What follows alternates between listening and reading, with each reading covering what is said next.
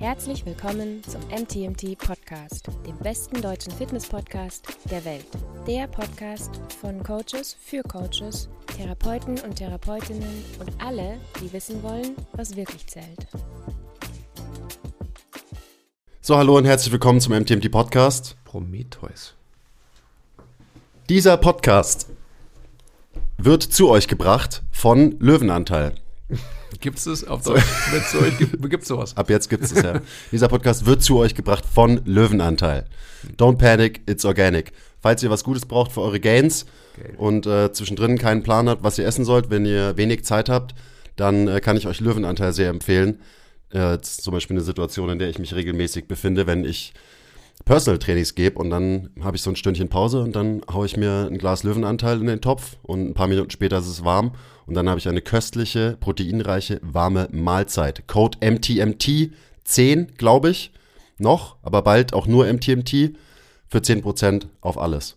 Was auch schöner ist, finde ich. Nur MTMT? Ja, ja. voll. So, genau. was, was soll das 10? Ja. So. By the way, ich habe auch gerade wieder das Chili gegessen. Habe mir, hab mir oben drauf so ein bisschen Sahne. Das war dein Sour Cream Ersatz. Oh, Sour Cream Ersatz, das war köstlich. Ja? Ja. Einfach ein bisschen gute alte Sahne oben ja, drüber. Ja. Okay. Also alt war sie wirklich gut, war sie nicht so ganz, aber es hat dann trotzdem gut geschmeckt. Stimmt. War echt schon ein bisschen ich, alt. Sorry, ich hänge hier gerade voll noch so wie Also der, der Andi hat eine Filmempfehlung für euch, weil wir haben gerade, der Podcast musste um 20 Minuten verschoben werden, weil der Andi über einen Film geschwärmt hat. Ja, aber ich, ich kann sie nicht aussprechen, weil sonst werdet ihr mich für verrückt erklären. Ich mach's nicht. Okay. Schreibt mal in die Kommentare, ob ihr es trotzdem hören wollt. Dann schreibe ich es vielleicht auch rein, aber es ist eher abgefuckt und nicht so gut. Jetzt darf man nicht, darf man nicht propagieren, so im Internet, den Film, weil er zu abgefuckt ist. Vielleicht ein Hint. Ich schaue auch gerade Yellowstone und eine Schauspielerin, die dort vorkommt, dort drin vorkommt, spielt auch in dem Film mit. An der Seite von Michael Fassbender. Also vielleicht kommt ihr drauf. Kommentiert mal, ähm, welchen Magneto ihr besser findet. Ähm, wie heißt er? Sir Ian äh, Mac, wie heißt er? Mac, McKellen? Irgendwie so? Ja, probably. Also der, der alte Magneto oder ob ihr den neuen Magneto, aka Michael Fassbender, äh, besser findet. Ab in die Kommentare. Oder ob ihr diesen Magneto hier am besten findet. Da müsste man noch weiter ausholen. Müsste man, ja. Aber wir haben jetzt keine Zeit. Ich war gestern im Kino und habe mir Der Junge und der Reihe angeschaut. Das ist nicht abgefuckt. Ähm, also damit flext er schon den ganzen Vormittag. Das könnt ihr euch gar nicht vorstellen. Ja, weil ich so ähm, Kultur und so. Weil ich so cultured bin, weil ich mir den Film angeschaut habe. Mhm. Nee, war ein cooler Film. Das muss an deinem guten Einfluss liegen, den du seit geraumer Zeit hast. Wahrscheinlich. Leben. Ja, Shoutout an den guten Einfluss. Christopher, ähm, ich bin ja wie so oft überfragt, aber du hast mich jetzt kurz vorhin ins Bilde gesetzt oder du hast es jedenfalls versucht. Ich, ich, ich komm, ich krieg's dich gar nicht zusammen. Du hast mir irgendwas von einem Fuß gesagt. Wir sprechen heute über deinen Fuß. Was ist mit deinem Fuß? Das ist, ähm, meinem Fuß geht's gut, danke der Nachfrage. Ah, weißt du, sorry. Ich kann mich erinnern, dass du dich irgendwann mal vor geraumer Zeit, das ist aber schon Monate her, irgendwie beim Basketballtraining bist du klassisch ähm, beim Rebounden auf dem Fuß deines Kollegen gelandet. Das ist alles äh, Old News. Das ist, das war. Damit hat es nichts zu tun. Damit hat es gar nichts zu tun. Hm, jetzt schau mal. Wo, Womit es viel, also erstmal so für euch. Ich habe Andi eine sehr detaillierte Sprachnachricht geschickt vor einigen Tagen, wo ich ähm, vielleicht leicht überdreht, weil auf zu viel Koffein ähm, sehr viel Information in sehr kurzer Zeit geteilt habe. Und unter anderem steckte da auch irgendwo das heutige Podcast-Thema drin. Und Andis Antwort war nur, alles, was du willst. und dann dachte ich mir, okay, dann, dann ist ja klar, was das Thema heute ist. Aber vielleicht, vielleicht hast du die Sprachnachricht auch gar nicht angehört, sondern einfach nur alles, was du willst, geantwortet. Äh, nein, nein, ich habe es tatsächlich angehört so. Es waren zwei. Kommentiert mal, ob ihr ihm glaubt, dass ihr es angehört habt. das waren zwei ungefähr 25 Sekunden. Genau. Genau. Die in doppelter Geschwindigkeit waren, obwohl sie nicht in doppelter Geschwindigkeit waren. Das habe ich mir nämlich auch gedacht. Also ich habe auch tatsächlich mein Handy kontrolliert, ob es so eingestellt war, aber es war nicht so. Ist ja auch egal. Also alles, was du willst. Ja, aber dann ähm, gib uns doch mal so ein paar Informationen über deinen Fuß. Was ist denn damit? Ein paar Mal haben wir auch schon drüber geredet, also auch über diesen Zwischenfall, wo ich umgeknickt bin, aber darum geht's nicht. Ich habe ähm, so ein bisschen äh, Plantarfaszitis auf der linken Seite schon seit geraumer Zeit und wie man das halt so macht als guter Athlet, Man ignoriert es erstmal weg, wenn es einen nicht wirklich einschränkt in den Sachen, die man halt so macht. Also Mhm. bei mir Basketball spielen. Ähm, das ist dann aber komischerweise nicht besser geworden. Vielleicht kannst du erstmal erklären, wie sich dieser Schmerz äußert für alle, die mit dieser Begrifflichkeit nichts anfangen können. Ähm, richtig. Das ist so an der Ferse, so vorne rechts an der Ferse bei mir, tut's weh. Und zwar ist es hauptsächlich so ein Anlaufschmerz. Also es ist so, wenn ich morgens aufstehe zum Beispiel, also ich habe abends Basketballtraining, am nächsten Morgen stehe ich auf und es tut weh und ich laufe wirklich erstmal wie ein alter Mann. Ähm, kann, habe das Gefühl, ich kann nicht so wirklich meine Ferse belasten und dann kann ich auch nicht über den Fuß abrollen und dann eier ich halt so durch die Gegend. Ähm, und eben schon immer ausgelöst durch eine Belastung wenn ich es dann eben aufgewärmt habe und so weiter, also auch beim Basketballspielen selber, dann spüre ich so vielleicht ab und zu mal ein bisschen, aber eigentlich, also es schränkt mich nicht ein, es hält mich nicht davon ab, irgendwie jetzt zu springen, zu sprinten oder irgendwas. Aber es ist halt nervig. Und aber nicht so nervig, dass man es nicht eben ignorieren könnte. Und deswegen habe ich es relativ lange eigentlich ignoriert. Und ich, also ich bin mir ziemlich sicher, dass wir im Podcast schon mal drüber geredet haben, weil ich habe das Ding jetzt schon seit eineinhalb Jahren ish. Ja, kommt hin. Und angefangen drum zu kümmern habe ich mich vor einem halben Jahr, würde ich sagen.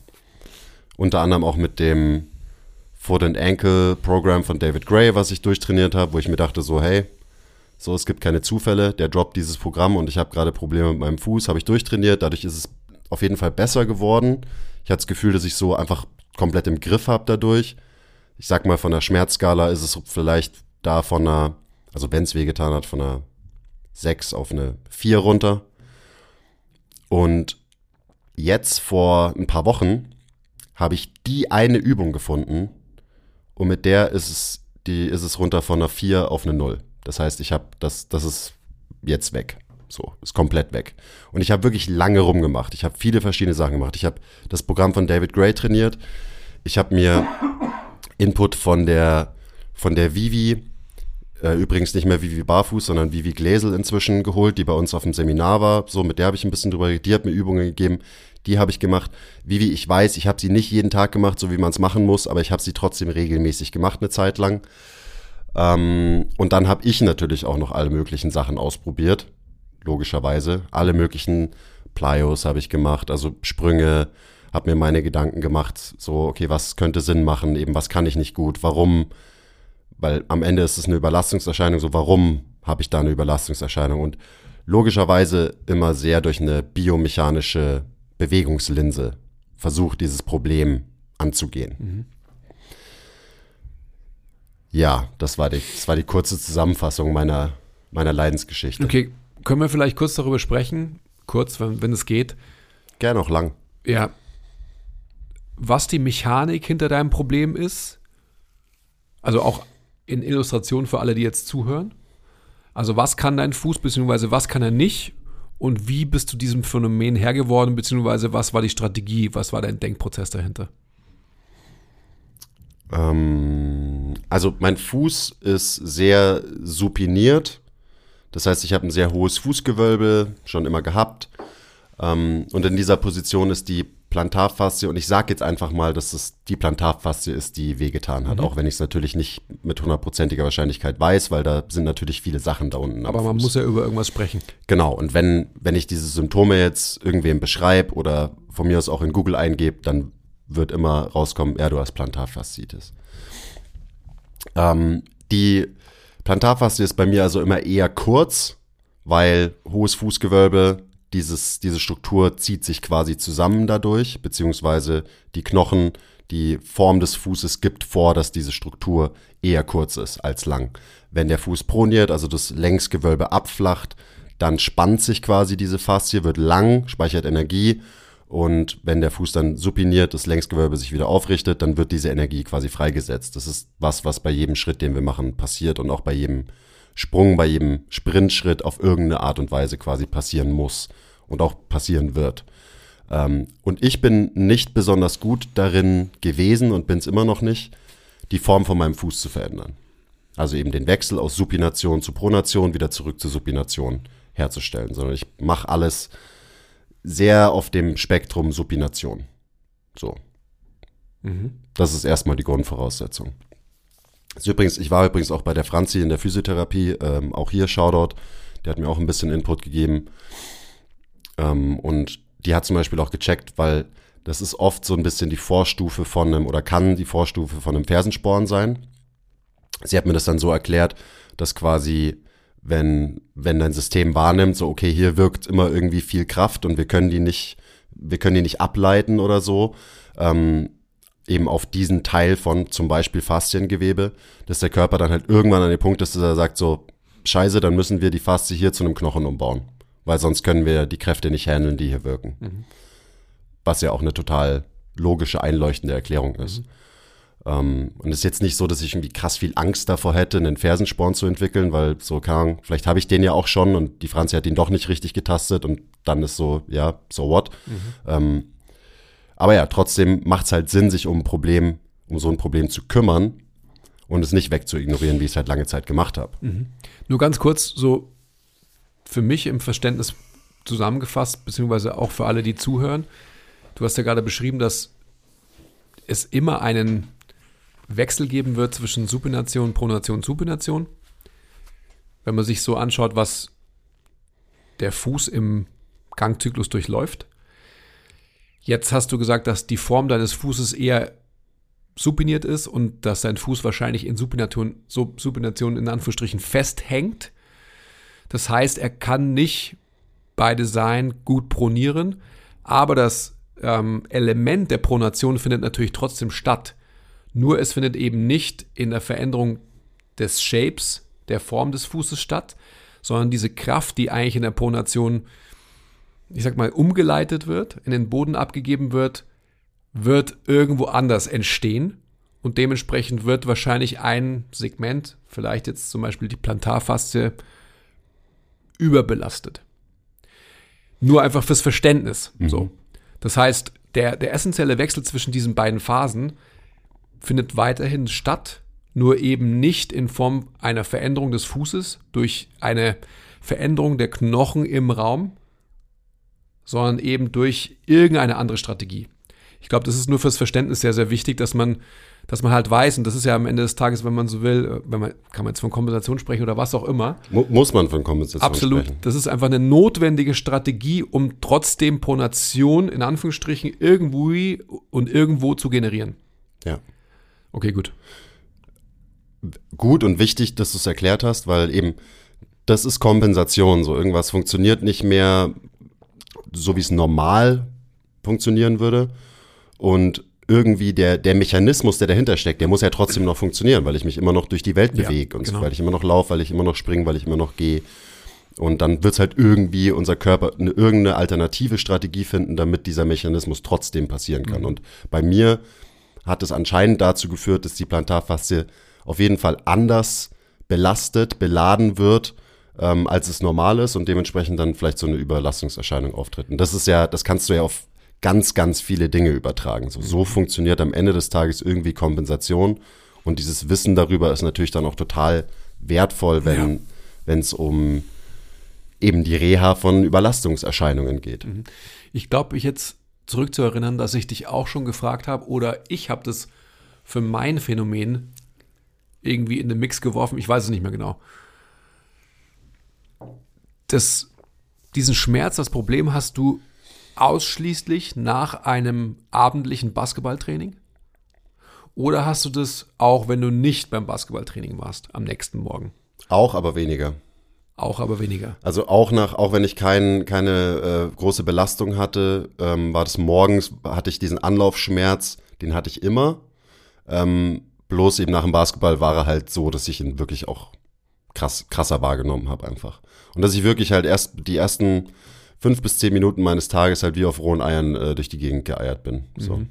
Auf rohen Eiern geeiert. Mhm.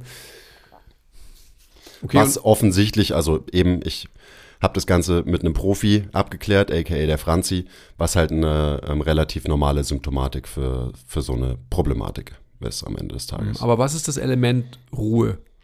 Also nur so, ich will ja wie jetzt also sehr investigativ an die Sache rangehen, natürlich wie immer im Verständnis. Was, was bringt das Element mit? Also sprich der Schlaf. Ja, also in dem Kontext ist es eine gute Frage, weil man würde ja irgendwie meinen, gut, wenn ich schlafe, dann kann mein ganzes System irgendwie relaxieren. Ähm, ich muss nicht mehr groß mit irgendwie mit Schwerkraft umgehen und so weiter. Also warum zum Teufel tut's mir dann am Morgen weh? Mhm. So darauf habe ich übrigens auch keine Antwort. Da kenne ich mich in dem Bereich einfach nicht gut genug aus. Aber das war halt ein Thing.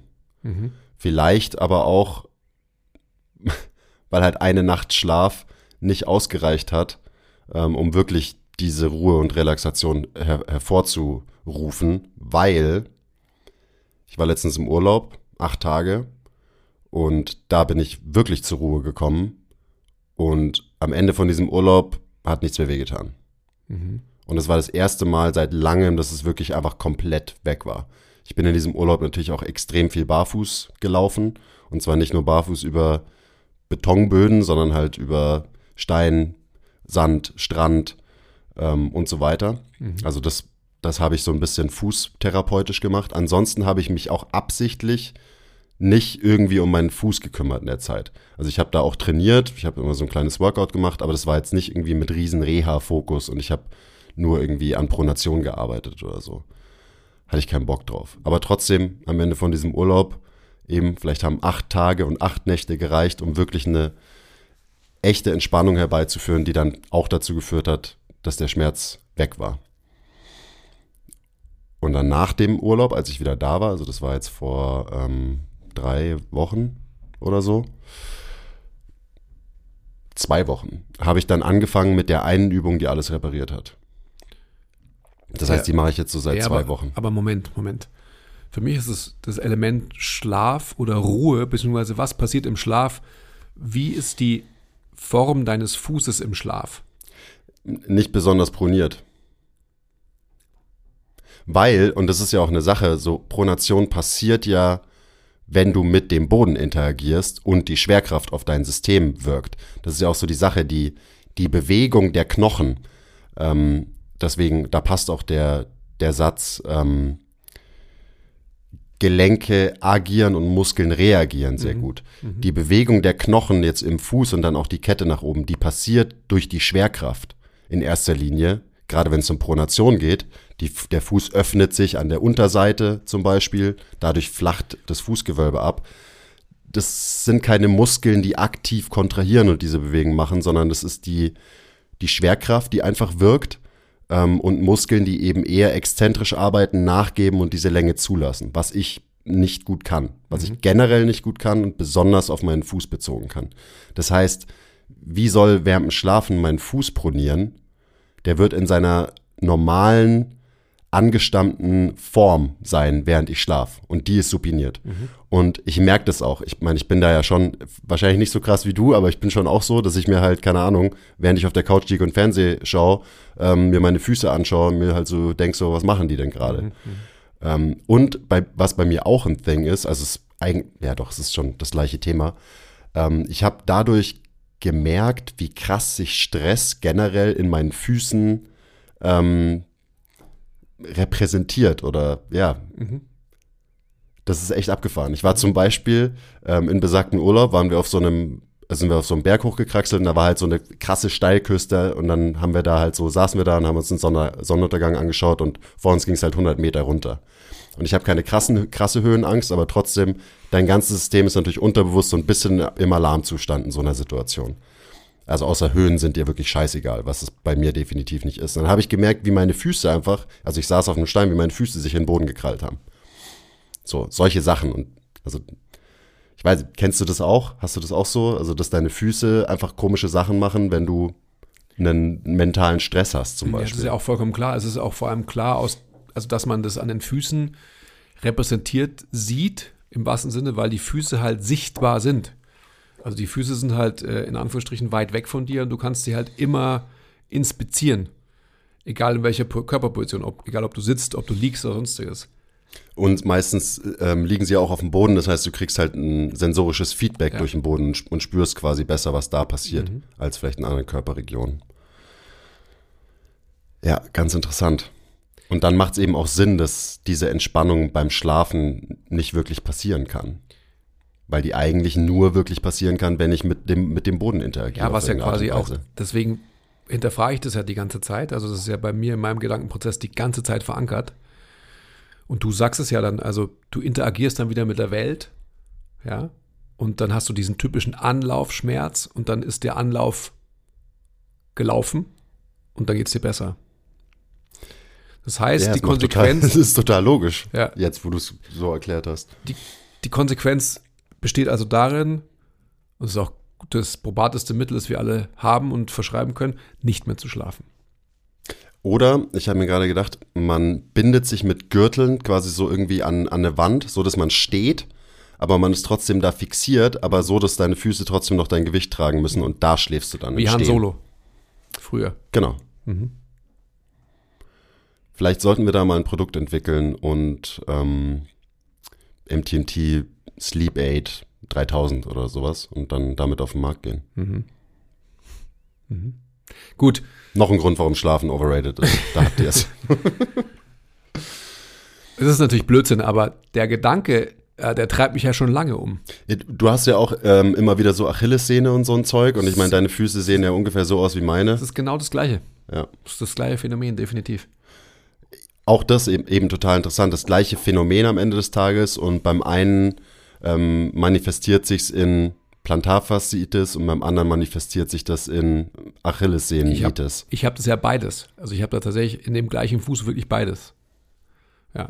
Oder beides, ja. Aber das ist so ein Ding, weil wir eben, also das ist alles immer sehr komplex und so weiter, wie sich unser Körper organisiert und wie unser Körper kompensiert.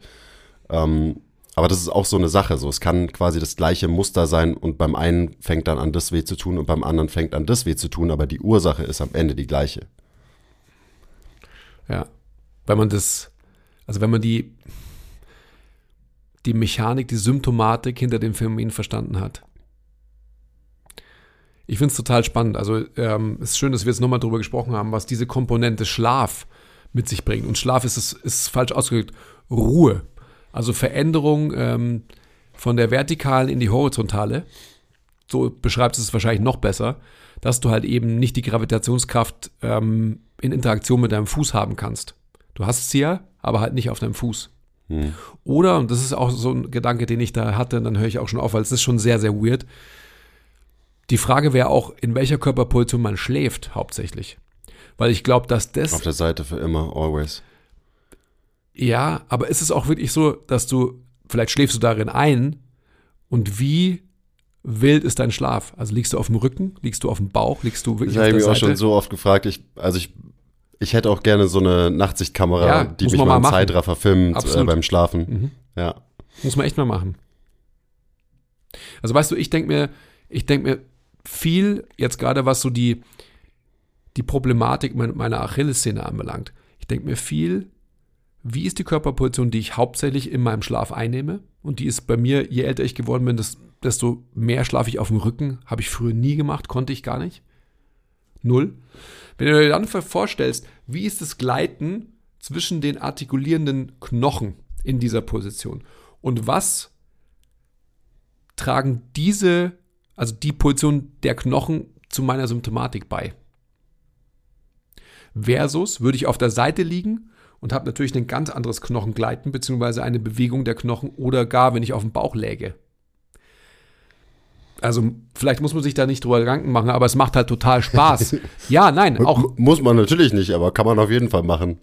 sich auch diese Facette von, von Bewegung und ich meine, selbst wenn man in Anführungsstrichen nur fünf, sechs Stunden Sch- Schlaf hat, dann ist es ja trotzdem eine dauerhafte, more or less, je nachdem, wie viel man sich bewegt, Zustandsveränderung, wo natürlich auch die Knochen eine gewisse Position einnehmen.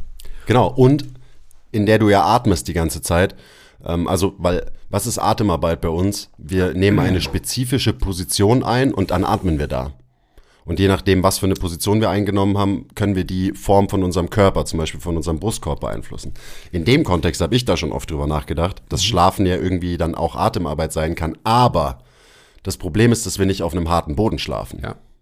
Und deswegen funktioniert das nicht so wirklich. Und dann ist auch wieder so eine Sache so, wir haben mal alle auf harten Untergründen geschlafen. Und das war auch überhaupt kein Problem für uns. Es war einfach ganz normal. Und dafür braucht es natürlich Bewegungsoptionen und Bewegungsvariabilität, dass du das machen kannst. Wenn, du dein, wenn dein Brustkorb so steif ist, dass er sich nicht verformen kann, dann wird es natürlich ungemütlich, wenn du auf einem harten Boden liegst. So.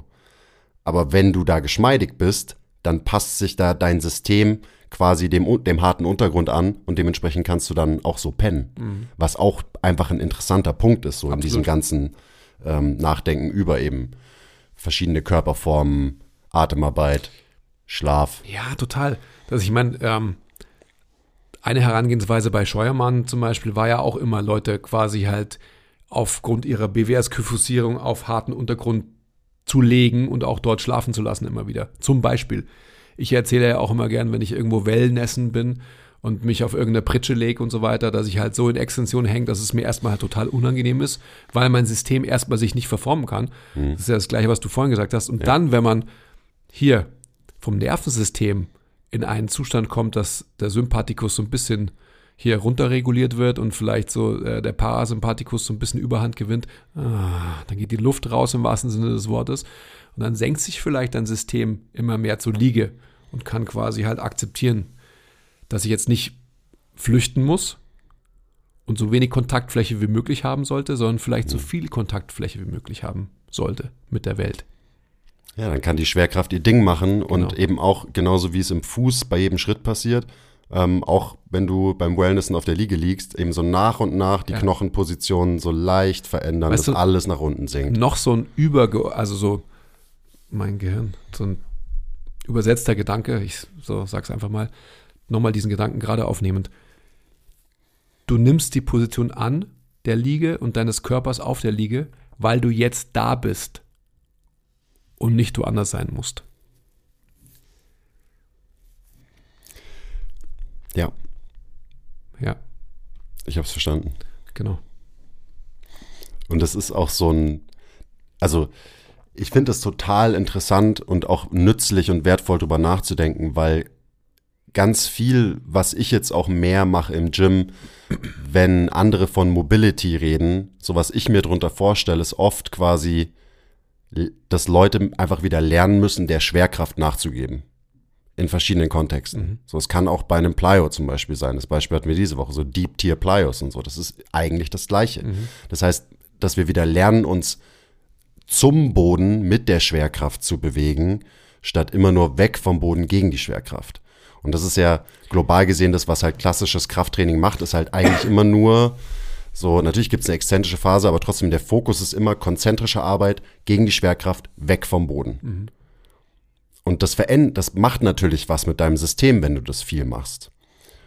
Und dementsprechend kann man, wenn man sagen wirklich, ich will Bewegungsoptionen fördern, erhalten, wie auch immer, vielleicht einfach ein bisschen mehr von dem anderen mit reinbringen. Und das bedeutet eben genau das. So, gib dich dem Boden hin. Mhm. Entspann dich rein in die Welt. Mhm. Also noch eine. Ich, okay, ich wollte jetzt ein Segway machen, aber nein, nein, nein. Ja, ich, ich, let's go. Ich, ich habe noch einen. Mhm, ähm, auch im Urlaub äh, am Meer in so einer Felsschlucht unterwegs gewesen, einfach so rumgeklettert und als wir da äh, reingegangen sind, halt so Schuhe angehabt und ähm, weil halt, also es war wirklich felsig und auch so scharfkantige Felsen und so weiter und mh, hm, nicht so genau gewusst, so, ja, ist, ist es überhaupt cool, dass wir hier sind, weil das war so random einfach an so einer Küste irgendwo runtergeklettert. Und dann waren wir da eine halbe Stunde, dann habe ich irgendwann die Schuhe ausgezogen, dann bin ich halt so, wie man es halt so kennt, so, ah, uh, au, ah, ah, so irgendeinen Felsen hochgeklettert. Und nach einer Stunde bin ich da rumgekraxelt wie ein Affe, mhm. habe kein einziges Mal irgendwie überhaupt genau geguckt, wo ich hinsteig, weil meine Füße so adaptiv waren, dass ich einfach eben wie ein Affe über diese ganzen Felsen klettern konnte, weil sich einfach meine mein Sicherheitsgefühl in dieser Umgebung halt verändert hat über diese Phase. Also ich habe mich da halt irgendwie so angenähert. Mhm. Ähm, das war eine krasse Erfahrung, weil ich halt wirklich von so, boah, mh, mm, ah, und jeden, jeden Schritt hingeguckt, wo ich jetzt hinsteige. Und am Ende bin ich da quasi einfach auf diesen scharfkantigen Steinen rumgelaufen, als hätte ich nie was anderes mhm. gemacht. Also es ist auch so, wie, wie dein, dein Zustand, dein ähm, mentaler Zustand halt sowas mit beeinflusst. Und das ist genau dieses Ding so. Ich konnte mich dann quasi dem Boden hingeben, ich konnte mich der Schwerkraft hingeben, meine Füße wurden adaptiv ähm, und dementsprechend konnte ich geil, rum, geil rumklettern. Mhm. Um jetzt alle, die sich gedacht haben, was labern die zwei Typen um Himmels Willen jetzt schon wieder an diesem schönen Tag. Was ist heute für ein Tag? Weiß ich gar nicht. It's Friday, baby. Okay. Ein paar Worte zu unserem Live-Mentorship. Du wirst drei beziehungsweise fünf Tage mit uns gemeinsam trainieren, wirst sehr viel hospitieren und wirst eins zu eins von uns gecoacht. Es ist unsere intensivste und individuellste Ausbildung, egal ob du am Anfang deiner Karriere stehst oder schon lange in der Branche bist. Wir holen dich genau da ab, wo du stehst. Für weitere Informationen check den Link in Bio. Lass uns zurückkommen in die praktische Anwendung, weil du hast ja schon jetzt dreimal, glaube ich, gesagt, du hast jetzt die. Ich habe die eine Übung gefunden. Okay, die da wäre. Ich mache auch bald ein Video POV. You started doing this exercise and all your problems went away. Gut, let's do this. Ähm, die Übung ist ein ISO. Ich habe eine eine schwer beladene, relativ schwer beladene Safety Bar auf dem Rücken und ich habe quasi, ich mache, ja, wie beschreibe ich das jetzt am besten? Ähm, erstmal mein, mein Vorderfuß steht auf einer Matte, nur mein Vorderfuß, so dass meine Ferse quasi frei im, Ra- in der Luft hängt. Definiere Vorderfuß. Ähm, Fuß, Ballen und Zehen. Dann habe ich eben eine Safety Bar auf dem Rücken und ich halte mich, ich gehe nur ein bisschen aus den Hooks raus mit der Safety Bar, so dass das Gewicht auf mich wirkt, aber ich eben eigentlich so zwischen Hantel und, und Hook, wo sie drin liegt, ist nur so ein Zentimeter Platz. Also ich gehe nur so ein bisschen hoch, ich halte mich fest am Rack ähm, und dann mache ich keinen Wadenheber, also ich stehe einbeinig und ich mache keinen Wadenheber, ähm, sondern ich will, dass meine Ferse quasi auf der gleichen Höhe bleibt wie mein Fußballen. Man könnte das jetzt, also klassisch könnte man das als, als isometrischen Wadenheber zum Beispiel machen, dass ich halt wirklich die Ferse wegdrück vom Boden und das dann halte. Ich hoffe, ich habe es halbwegs gut beschrieben. Das heißt, ich mache das quasi wie, man kann sich das so vorstellen, wenn man gerade beim Sprint einen Schritt macht und diesen, dieses Bild einfriert, wie man, wie gerade ein Fuß auf dem Boden ist und das andere Bein ist quasi vorm Körper. Das andere Bein ziehst du gerade hoch vorm Körper. Genau in dieser Position, wenn man das einfriert, in der mache ich meinen ISO. Also ich habe dich verloren, also musst du es nochmal besser erklären. Wie hoch ist deine Ferse?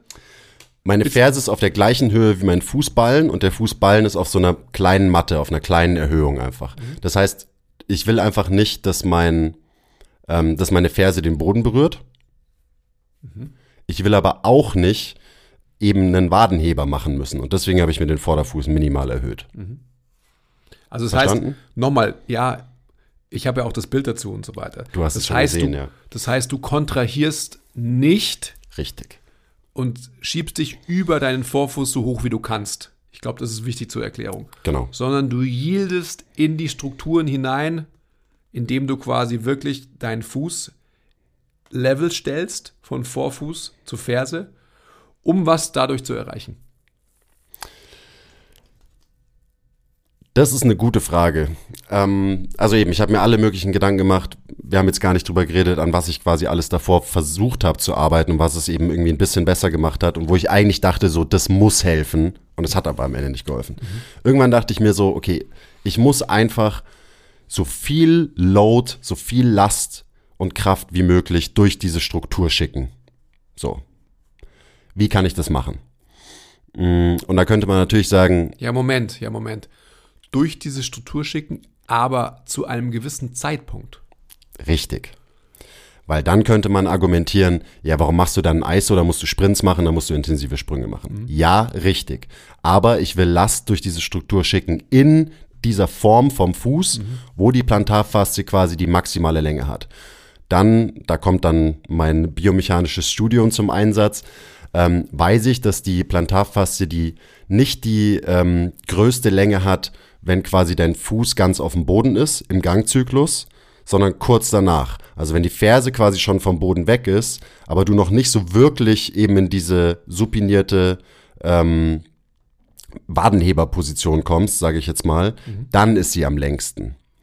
Und deswegen habe ich mir dieses Setup für meinen Fuß zusammengebastelt, weil ich mir dachte, okay, ich weiß, dass in dieser Fußform die Struktur am längsten ist. Ich krieg diese Struktur nicht gut lang, die will nicht lang sein bei mir, das ist nicht mein Status. Also suche ich mir eine Position, wo ich genau das herstellen kann. Diese Position belade ich schwer und mache einen Yielding ISO äh, Draws. Und Yielding ISO, bedeutet, dass du also es gibt eine, eine isometrische ähm, Übung, wo du in einen unüberwindbaren Widerstand reindrückst.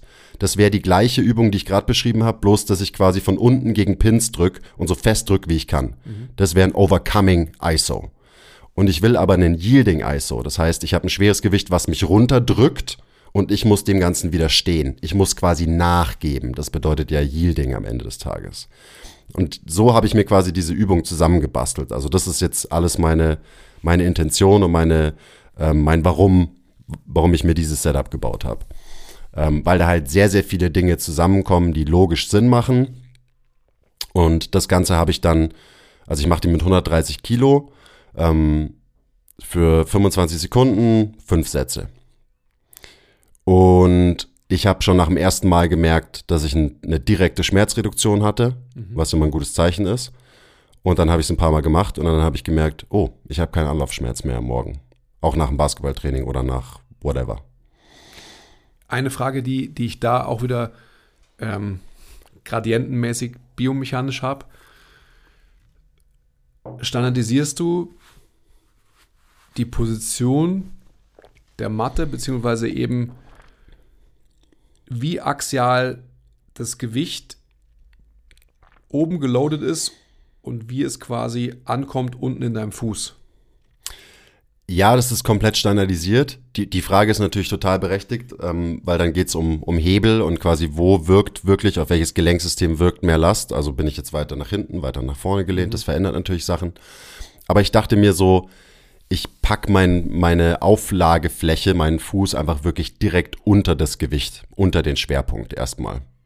Das mache ich. So. Das hat irgendwie einfach Sinn für mich gemacht und ich musste, ähm, weil dann kannst du es halt auch einfach umsetzen. Mhm. Wenn du jetzt irgendwie anfangen würdest, okay, ich will das Gewicht aber weiter vorne haben oder weiter hinten haben, damit der Hebel erhöht wird, dann weiß ich überhaupt nicht, ob man das Setup überhaupt machen könnte. Mhm. So. Ähm, und es macht natürlich auch Sinn, weil, also wenn wir jetzt wieder diese Form, die ich oder diese Position, die ich einnehme, vergleiche mit einem Sprintschritt, dann ist es ja genau in der Phase, wo du die maximale vertikale Kraft quasi erzeugst. Mhm. Also auch aus dem Gesichtspunkt macht es dann wieder Sinn. Aber ja, darüber habe ich auch nachgedacht. Ich mache, ich mache was ähnliches beim Kochen, obviously. Klar. Klar, oder? Logisch. Und deswegen frage ich, weil bei mir ist es so, dass ich ja auch, also ich mache wirklich genau das Gleiche. Mhm. Beim Kochen in meiner Küche. Das ist abgefahren, dass du einfach genau das Gleiche machst, weil wir haben nie drüber geredet ja, und uns nie drüber unterhalten. Ja, aber es ist bei mir wirklich auch so, dass ich, ich habe auch so eine sofortige Schmerzreduktion, beziehungsweise spüre genau das Areal, das irgendwie arbeitet, wo mhm. halt irgendwas passiert. Und bei mir ist es aber so, dass ich das Gefühl habe, deswegen habe ich dich gefragt, wie dein Körper positioniert ist, dass wenn ich meinen Körperschwerpunkt, also du hast ja quasi das komplett in der vertikalen Phase.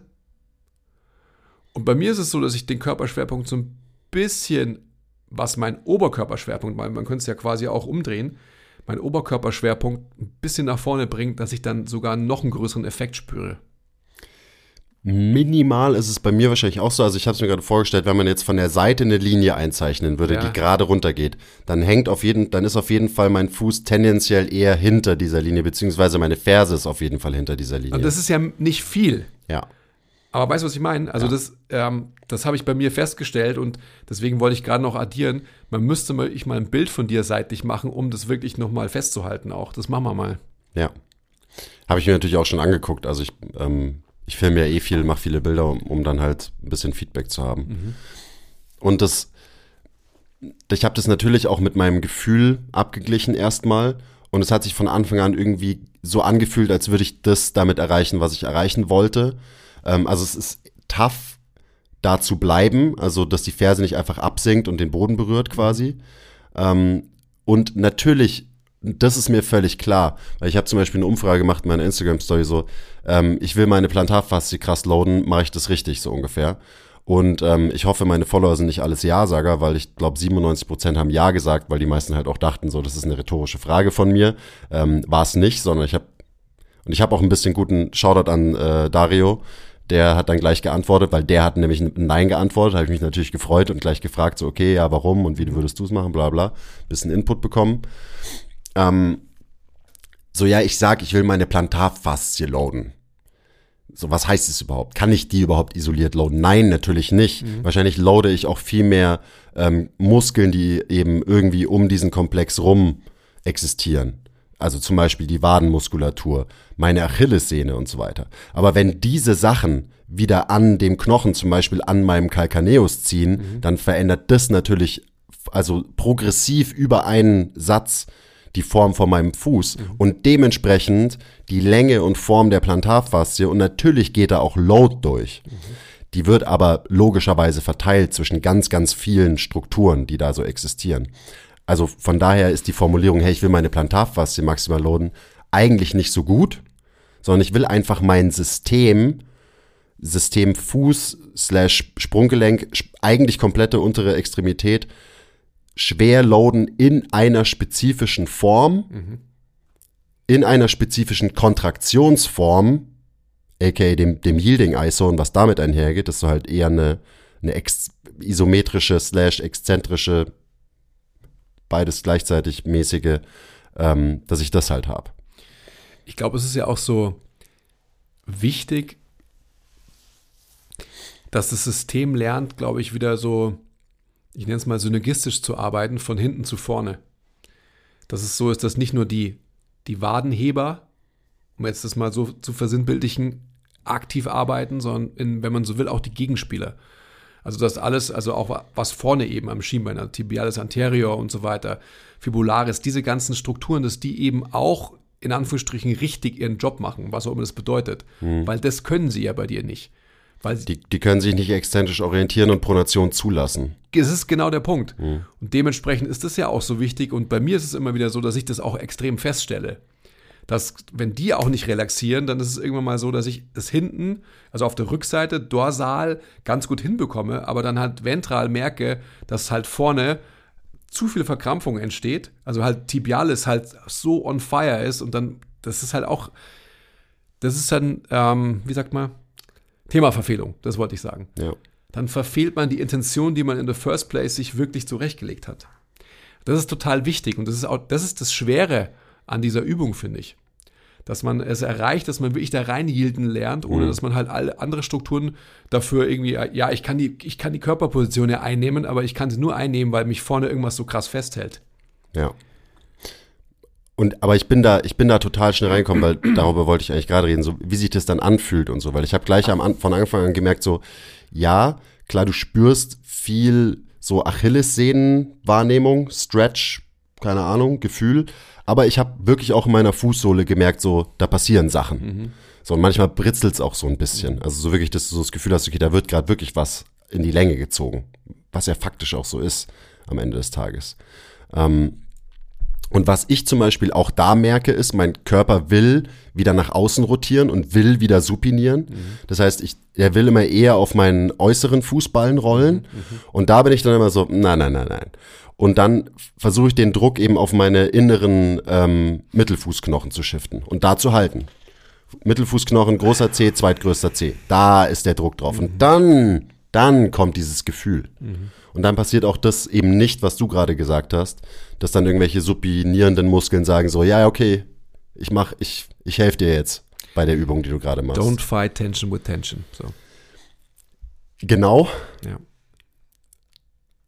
Aber dann halt doch bloß halt Tension in den richtigen, in den, an den richtigen Stellen. Ja, ja genau, absolut. Ähm, weil da habe ich auch drüber nachgedacht. Das ist natürlich so, ich bin ein großer Fan von diesem Prinzip, don't fight tension with tension, aber dieser, ich meine, ich mache ein ISO. Das ist die Definition von Spannung am Ende. Ja, aber, aber natürlich bekämpfe ich eine Spannung mit einer Spannung. Aber, aber, mit der adäquaten halt. Mit der adäquaten an den richtigen Stellen und so weiter. Ja. ja. Ja, das ist echt witzig, ja, dass wir, äh, wie du gerade gesagt hast, dass wir noch nie darüber gesprochen haben. Aber ich mache das immer beim Kochen. Immer.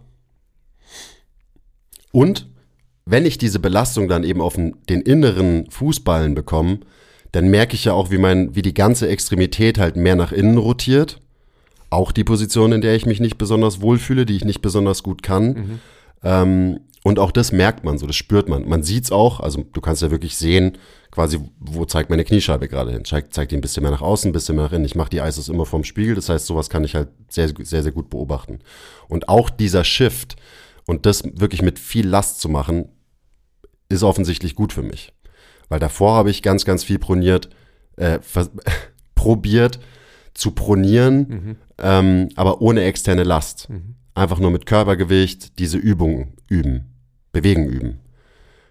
Und ja, das hat halt nur bedingt was gebracht. Und es macht doch irgendwie Sinn, dass das nur bedingt was bringt, weil mein Körper ist ja hohe Kräfte gewöhnt und die Problematik trifft oder tritt auf, weil ich, weil hohe Kräfte wirken beim Basketballspielen, beim Krafttraining, beim Springen, whatever.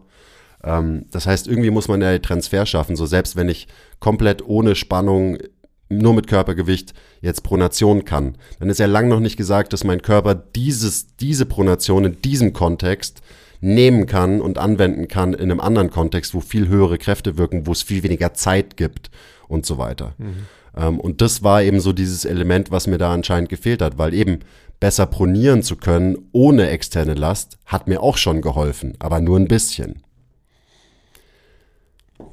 Und da muss man dann halt ähm, beachten, was so mein Anforderungsprofil ist. Mhm. So, an was sich mein Körper über die letzten 33 Jahre angepasst hat und so. Und dann, deswegen, also ich bin, man merkt es wahrscheinlich kaum, ich bin total hyped, ähm, dass es so gut funktioniert hat. Ähm, und davor habe ich mir eben auch absichtlich externe Hilfe geholt und quasi so gesagt, so, okay, sagt ihr mir mal, was ich machen soll, und dann mache ich das. Aber die externen, die, die kennen halt meinen Körper nicht so gut wie ich, mhm. logischerweise. Natürlich. Und als ich mich da mal hingesetzt habe und mir halt gedacht habe, so, ja, so was fehlt mir denn, verdammt nochmal?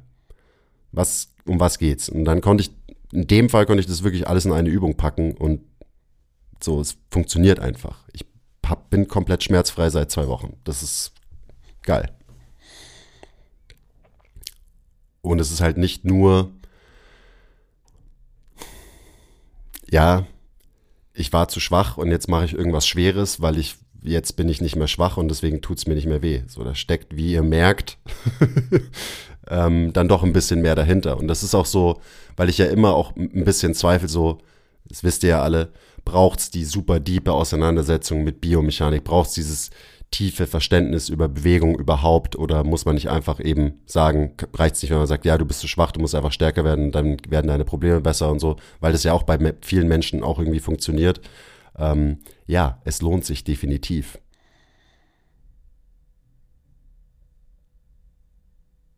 Zum Beispiel für sowas. Ja, weißt du, definitiv ja. Auf der anderen Seite denke ich mir dann immer wieder so, wie viel Beschäftigung bedarf es, um da gedanklich hinzukommen?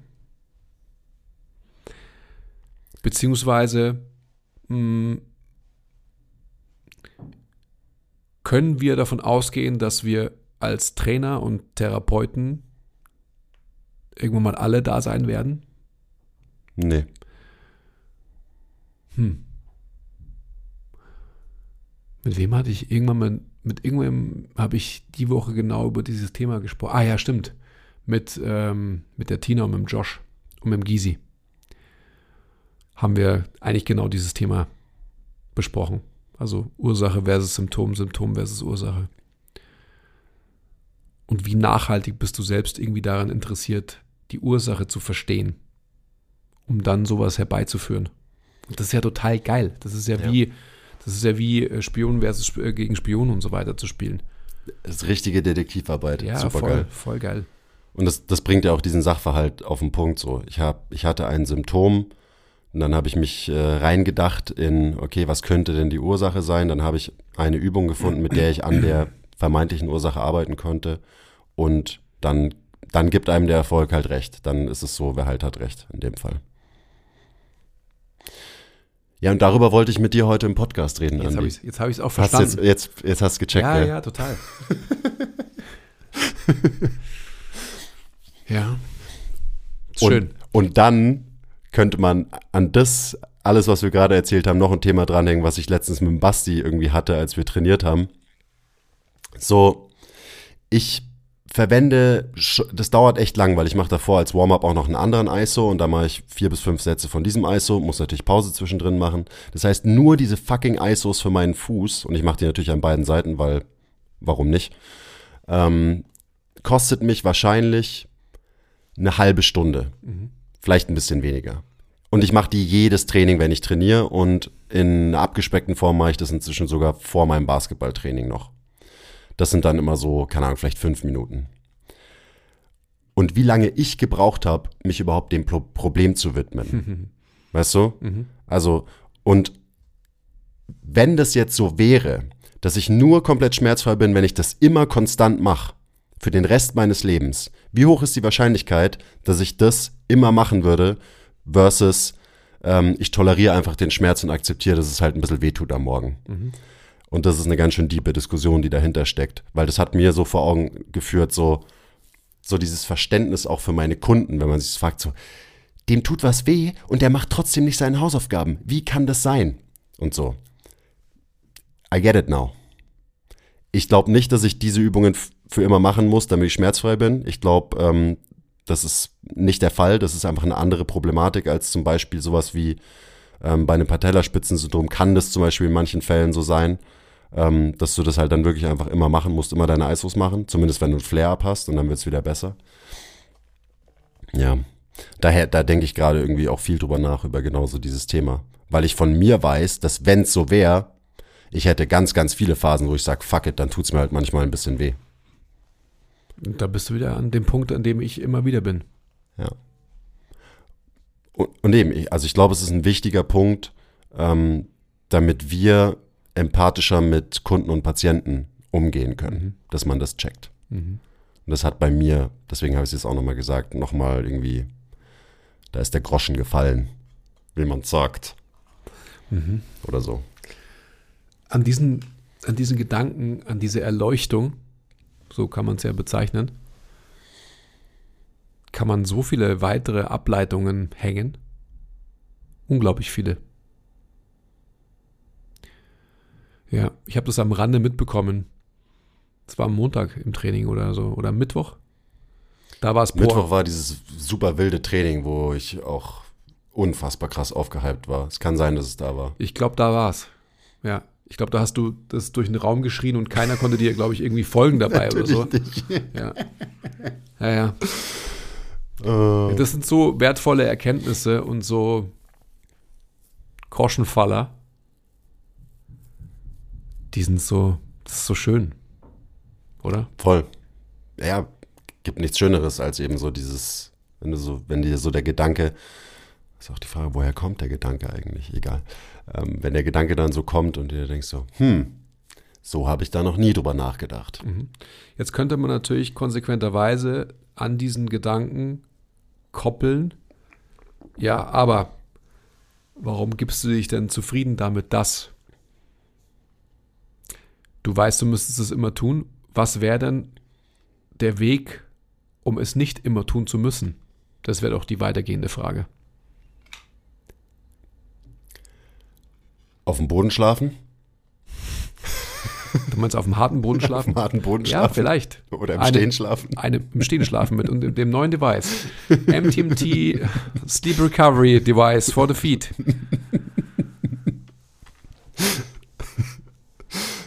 Nein, aber jetzt mal ernsthaft, also so, weil das ist ja schon was, was ich gehe jetzt mal in die Richtung vom, wenn wir mit dem Eddie diskutieren. Wenn ich beim Eddie in Behandlung bin und genau über, genau über solche Sachverhalte diskutiere und die Endlichkeit der Möglichkeit. Das ist schon spannend. Wenn man das mal so verstanden hat, wie du es quasi am Mittwoch ähm, im absoluten sympathischen Overdrive-Rausch rausschreist, weil du halt willst, dass die ganze Welt auch diese Brillanz des Gedankens versteht. Aber welche Frage muss man daran gekoppelt stellen? Welchen Andiism muss man daran stellen? Ja.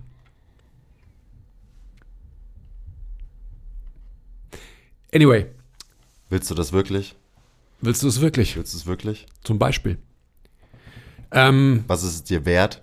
was ist die Wert definitiv? Da, da, das ist so, das war dann der Punkt, zu dem ich gekommen bin. So, Ja. wa, wa, was ist es dir wert? ja, das ist aber, das wäre ja Wie quasi viel Zeit der intrinsisch motivationale. Leben ist es dir wert zu opfern, damit du, damit dir morgens deine Füße nicht wehtun. Ja, zum Beispiel. Ja, ja, ja, ja. Das ist ja was, wenn eben, das würde die Endlichkeit der Intervention darstellen.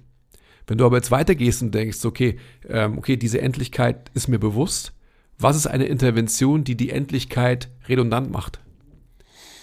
Und dann sind wir wahrscheinlich auch bei sehr, sehr großen Lebensinterventionen und Entscheidungen. Also da geht es ja dann auch viel um dein Stressmanagement und so weiter. Also wa warum existiert dein System so sehr in einem sympathischen Zustand, kann nicht eben, kann nicht zur Ruhe kommen. Mhm. Noch eine kleine Anekdote, die mir jetzt gerade zu dem Thema einfällt. Kundin von mir habe ich, also ich war ja im Exil, habe ich super lange nicht gesehen, mit der habe ich super lange nicht trainiert. Diese Woche die erste Session wieder gehabt. Die war auch sehr lange im Urlaub, der ihr sehr, sehr gut getan hat. Erste Session und sie sagt so, irgendwas ist komisch mit meinen Füßen. Gucke ich mir ihre Füße an, ihre Füße haben komplett die Form verändert, seitdem ich sie das letzte Mal gesehen habe. Wirklich crazy. Also so, die hatte noch höhere Längsgewölbe als ich. Mhm. Und die hatte einen total neutralen Fuß auf einmal. Und ich war so, what happened? ja, sie war im Urlaub. Und natürlich haben wir auch davor biomechanisch genau daran immer viel gearbeitet. Also nicht unbedingt, um das zu korrigieren, aber um ihr eben auch wieder so diesen Skill näher zu bringen von pronier mal, lass mal deinen Fuß pronieren und so weiter. Ähm, und es hat auch so kurzzeitig hat es auch schon die Shape von ihrem Fuß verändert, aber jedes Mal, wenn sie wieder gekommen ist zum Training, war das halt so wie davor ganz schön spannend. So, mhm. da war ich auch krass angezündet, als ich das so gesehen habe. Und sie dann halt auch so erzählt hat, wie sich so jetzt für sie anfühlt auf einmal und so und dass sie das irgendwie so ist, ist es richtig? So halt erstmal so ein bisschen Angst gehabt, so ist, ist alles okay mit meinem Fuß? Und ich war so, ja, alles ist super geil mit deinem Fuß sogar. Passt ganz gut zu, zu der Frage, die Voll. du gestellt hast. So. Mhm. Weil eben die Intervention, die diesen krassen Shape Change hervorgerufen hat, war kein ISO oder so, mhm. Sondern ein Monat lang Ciao Kakao und ein geiler Urlaub.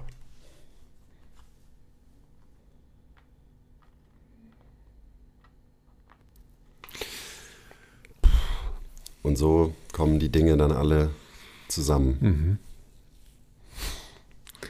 Oh Mann. Das ist schon geil, wenn man, wenn man Biomechanik wirklich so mit mit Lebensthemen verbindet und abgleicht und so, wenn dann solche Connections dabei rauskommen, wow. Ja.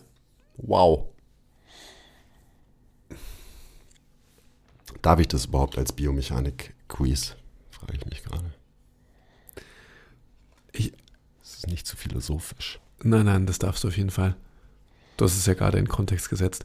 Ich will nochmal, weil es ist genau das gleiche, was du gesagt hast, ich will nochmal das Bild der Liege beim Wellnessen und bezogen auf das axiale Skelett, sprich auf den Brustkorb, wenn ich in, in Extension lebe und lege mich dann quasi nach meinem Saunagang auf so eine Liege und merke, dass ich einfach halt nicht mit der Liege verschmelzen kann, weil ich sinnbildlich noch nicht da bin, sondern weg will, was die Form meines Körpers bedingt.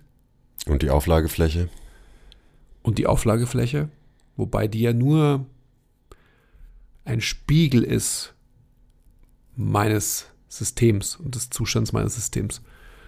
Wenn man sich das versinnbildlicht mit einem Fuß, dann ist es genau das Gleiche. Also, was ist gerade dein Lieblingsthema? Fraktale. Schau dir die Extension der Wirbelsäule an und schau dir die, wenn du so willst, du spiegelst einfach den Fuß, du drehst ihn um 90 Grad. Und was hast du dann? Eine Wirbelsäule.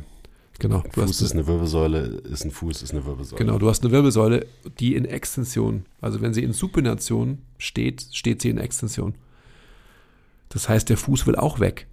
Der hat die Form, ich will hier nicht sein. Ich muss noch woanders hin.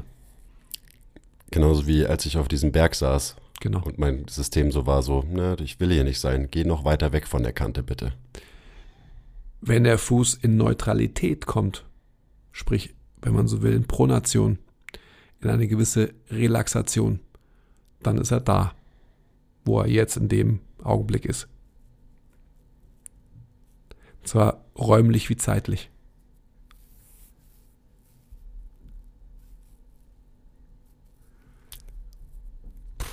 Dem ist nichts mehr hinzuzufügen. Ja. Wir sind noch da, aber wir sind, glaube ich, also ich bin jetzt gerade noch in Gedanken so. Das ist eigentlich so klar, oder? Pures Gold, was, also, was du jetzt hier, die, den Zusammenhang der letzten zwei Minuten. Wow. Ja, aber es ist eigentlich, eigentlich Weil ich auch darüber habe ich noch nie so nachgedacht, aber es macht so viel Sinn auch Ja. wieder. es ist so klar eigentlich. Es ist so deutlich, man, man glaube ich, also man schaut halt nicht hin. Ja. Mhm. Okay, also ich würde dann meinen Körper weiterhin in Extension beißen, jetzt im Training. Perfekt. Ich fange nämlich jetzt wieder wieder an. Ich habe heute mein zweites Training nach einer längeren Pause der Krankheit. Ähm, ich freue mich. Ich muss jetzt dranbleiben. So, jetzt, Same. jetzt geht's los. Die Freude ist groß. Die Motivation auch. Und der Bauch auch. Und ich gehe jetzt ein bisschen äh, pronieren im englischen Garten. Stimmt, die geht jetzt raus. Lass mich mal schauen. Ja, geht.